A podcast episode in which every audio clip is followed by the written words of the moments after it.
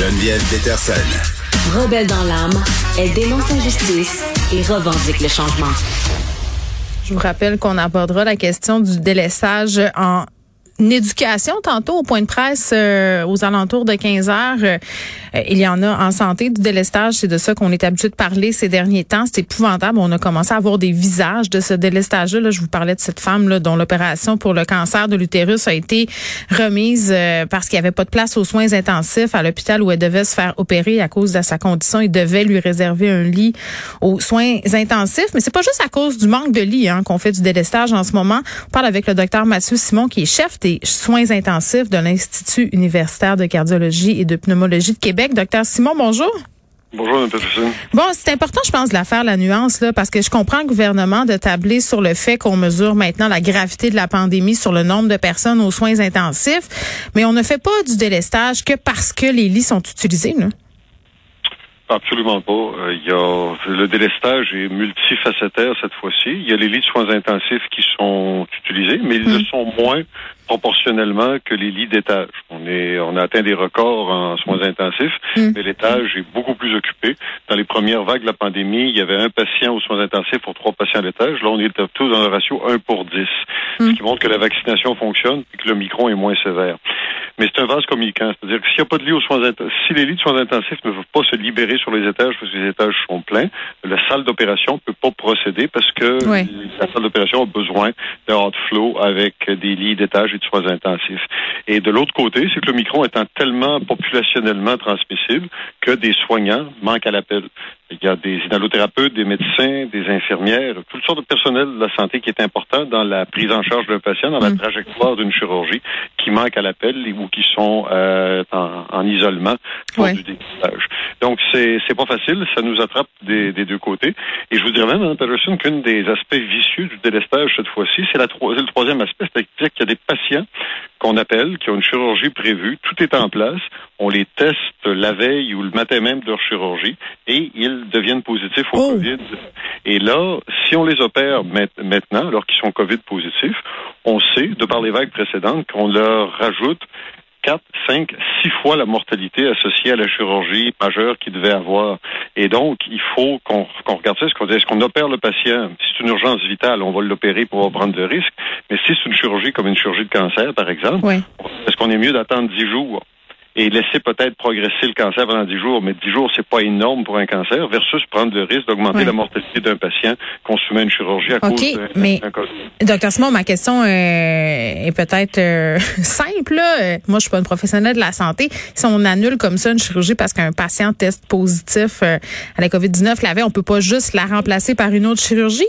Non. Ben, ça, serait, ça, serait, facile. Oui, c'est pour ça que je dis que c'est une question simple. Oui. Non, ben, il n'y a, rien de simple là-dedans. Effectivement, euh, techniquement, on devrait avoir toujours un, patient en stand-by pour une Qui attend dans le garde-robe en, stand-by pour un ongle incarné, correct. En stand-by pour des pontages, une chirurgie de cancer, c'est un peu plus compliqué parce qu'il y a une préparation avec tout ça. Donc, ça rend, la, ça rend la gestion effectivement extrêmement complexe. Oui, puis là, vous me disiez, on manque de personnel. Il y a bien des gens qui se disent, regardez, là, en Ontario, on fait venir des infirmières de l'étranger. Pourquoi on rapatrie pas toutes les infirmières au privé? Euh, ça aussi, c'est une réponse simple à une problématique complexe, j'imagine? Bah, c'est déjà en cours. Hein. Les, décrets nous permettent de, par exemple, dans la région de Montréal, vous aviez un énorme problème avec les infirmières qui quittaient vers des agences privées. Mm-hmm. Et dans les, dans les premières vagues, le gouvernement a sérieusement mis un frein à ce genre d'extériorisation de, de, la ressource. Et mais là, c'est parce que toutes les infirmières qui peuvent contribuer au travail sont déjà à peu près sollicitées. Les infirmières de cliniques externes, les mm. infirmières de programmes de dépistage euh, sont euh, sont rappelées euh, dans les salles d'opération aux soins intensifs. Mais il faut comprendre que la profession infirmière comme toutes les professions euh, dans le système de la santé, sont devenues extra spécialisées, si bien qu'on peut pas prendre une infirmière qui fait de la clinique externe de pacemaker pour dire quelque chose, puis du jour en lendemain lui dire qu'elle va tenir une aorte entre les mains euh, pendant que le chirurgien la répare, ça ça marche pas comme ça. Oui, c'est un peu comme quand on disait aux médecins de devenir préposés aux bénéficiaires, puis que les préposés, les médecins nous expliquaient que c'était une expertise et qu'il fallait l'apprendre. C'est un peu c'est un peu la même affaire. Euh, Parlons de délestage euh, sur l'aspect géographique de la chose. Là, euh, c'est sûr qu'on pense beaucoup à Montréal, euh, Québec, les grandes villes. Le délestage en région versus le délestage, par exemple, à Montréal, est-ce que c'est le même enjeu? Ben oui, c'est le même enjeu parce qu'à la grandeur du Québec, présentement, on est dans un niveau 4 de, de préparation COVID, c'est-à-dire qu'à peu près, les blocs opératoires roulent à peu près à 50-60% de leur capacité, probablement plus 50 à cause de la pénurie de, de main-d'œuvre. Et il euh, n'y a pas de y a pas de région qui échappe à ça. Il y a peut-être des microcosmes dans, dans l'Est du Québec où c'est un peu moins intense.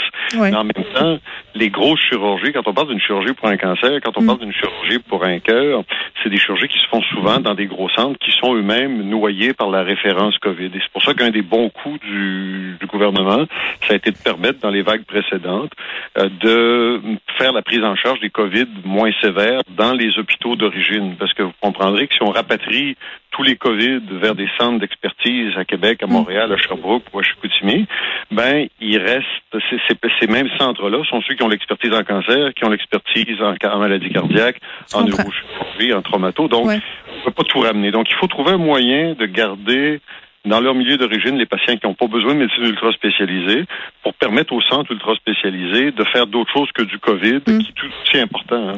Il, y a, bien du monde qui se disent, ben pourquoi on sépare pas les patients COVID euh, du reste des autres patients? Pas dans le sens on va pas les soigner, on va les faire attendre plus longtemps. Là, on n'est pas là dans, dans la question que je pose.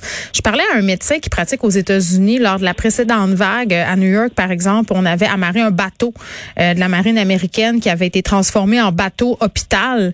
Euh, est-ce que c'est quelque chose qu'on pourrait voir ici? Est-ce que ça serait utile?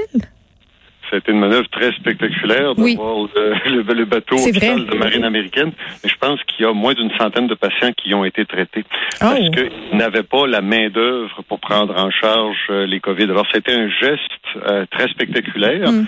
Mais somme toute très peu efficace, tout comme les méga hôpitaux qu'ils ont construit en dix jours en, mm. Chine, à Wuhan, qui a à peu près pas servi. Euh, le problème, Mme Peterson, c'est pas tant les lieux physiques, c'est d'avoir la main-d'œuvre spécialisée. Puis encore là, le COVID, ça fait peur à beaucoup de gens. Puis vous le, vous le voyez dans, avec le retour en classe, avec les N95 pour tout le monde, etc. Il y a une, une incompréhension de la, de, la, méthode de transmission du COVID et avec l'Omicron. Puis je vous réfère à ce que le docteur Oliva, le président de la Fédération des médecins spécialistes, euh, écrivait aujourd'hui. Hmm. Euh, je pense qu'il faut apprendre à vivre avec. C'est pas le même virus que le Delta ou que l'Alpha qu'on a vu plus tôt. Et il va falloir il est peut-être un peu tôt, là, mais il va falloir tendre vers le considérer comme un influenza pour lequel on peut se vacciner, se préparer, protéger des populations mm. vulnérables et équiper nos hôpitaux, mais ça ne sera pas à coup de construire une tour de, hospitalière de 32 Vous avez raison, oui, oui. Vous n'êtes pas seul à dire ça. Le vivre avec le virus, le gouvernement parle de plus en plus comme ça aussi. Euh, je, je, profite de la porte que vous ouvrez, là, euh, parler du retour à l'école, l'alerte 4, le gouvernement qui dit on se prépare à dégager 4000 lits euh, si on passe euh, dans une phase 5 aux soins intensifs. Est-ce que c'est responsable? Là, je parle pas du point de vue psychosocial, d'un point de vue de santé publique, de, de capacité hospitalière, de rouvrir les écoles dans ce contexte-là. C'est une question extrêmement compliquée, puis qui témoigne tout à fait de la raison pour laquelle le docteur Arruda s'est retrouvé dans une situation impossible à tenir. C'est-à-dire à côté de l'enjeu strictement santé, là, où effectivement on pourrait peut-être dire que garder les jeunes à la maison où il y a moins de transmission pendant encore une semaine, le temps qu'on se mette la tête hors de l'eau, c'est peut-être la bonne chose à faire. Mais quand, quand on regarde ailleurs, les parents de ces enfants-là qui sont obligés de s'absenter de leur travail, qui est parfois dans le réseau hospitalier pour garder les enfants à la maison, ben, ils vont retourner dans le réseau hospitalier pour aider. Euh, les enfants qui ont des problèmes de, scolarisation, ben, ils sont importants aussi, peut-être pas autant qu'un COVID en train de mourir, mais au moins aussi important que bien d'autres euh, d'autres considérations du système médical. Présentement, Mme Peterson, je, suis un, gars de soins intensifs. Par définition, je suis pas un jovialiste. Oui. mais je crois, euh, vous avez vu qu'on a, on a eu l'année, la semaine dernière des, des hospitalisations quotidiennes dans de l'ordre des 200 cas. Ça fait deux jours qu'on est à 117, 118 on pense qu'on a atteint le sommet de la vague. Mais c'est ce que l'INSPQ laissait entendre un peu plus tôt là, en avant-midi il est un peu tôt pour l'affirmer hors de tout doute, mais mm. moi, c'est ce que je pense aussi. Et donc, le retour dans les écoles, on peut probablement se le permettre, considérant les autres bénéfices qu'il y a avec ça. Mais c'est un gros probablement. Hein? Et puis... Euh, oui, ça devienne que pourra rendu là un peu, là. Il n'y a pas façon, il y a pas de façon. La, la santé publique là, c'est une médecine d'humilité. Si tu prends une bonne décision, il se passera rien, puis personne va te féliciter.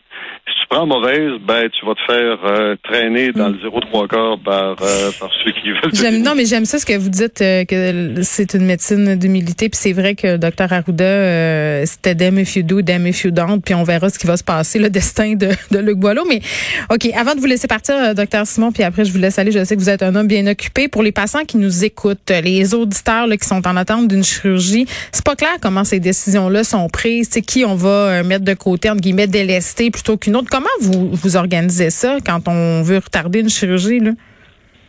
chaque discipline et à l'intérieur des différentes disciplines euh, ont des ordres de priorité. Par exemple, nous autres, à l'IUCPQ, on fait de, la chirurgie cardiaque, de la chirurgie de cancer pour le poumon hmm. et de la chirurgie de l'obésité pour aider les gens très obèses à perdre du poids c'est des chirurgies qui sont toutes importantes. Mais depuis quelques semaines, puis plusieurs fois pendant la pandémie, le système bariatrique a été arrêté complètement pour nous permettre de faire plus de cancers puis plus de maladies cardiaques, chez qui le pronostic du patient est plus rapidement euh, mis à mal dans les centres un peu plus euh, généraux, où il se fait par exemple de l'orthopédie, puis de la chirurgie euh, vasculaire ou de la chirurgie de cancer, ben, manifestement, on va moins remplacer de genoux puis de hanches pour faire plus de cancer, plus de chirurgie cardiaque, plus de neurochirurgie, puis garder de la place pour de la traumatologie.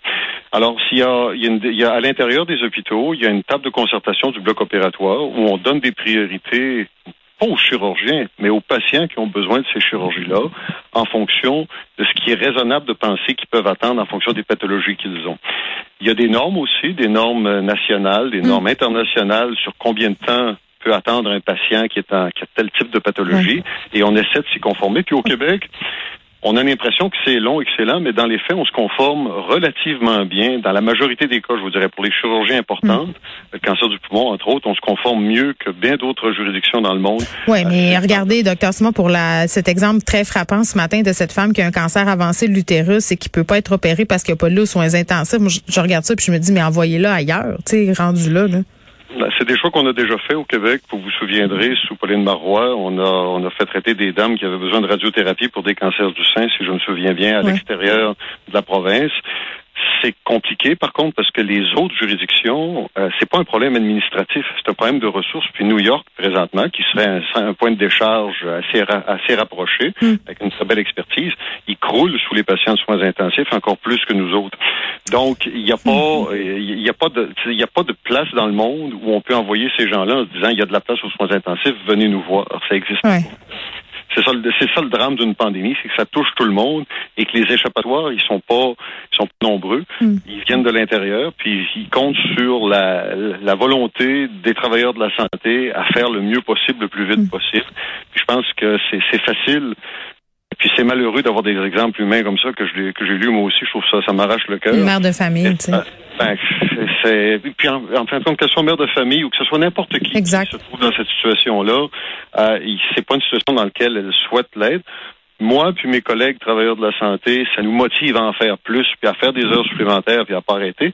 Et vous, dans la société hors du système de santé, ça devrait vous motiver à faire des bons choix, peu importe ce que les gens vont vous recommander. Oui, puis parce qu'il n'y en aura pas de miracle. Euh, c'est très intéressant. Merci beaucoup d'avoir pris le temps de nous parler, docteur Mathieu Simon, qui est chef des soins intensifs de l'Institut universitaire de cardiologie et de pneumologie. Merci beaucoup. Merci, Au revoir.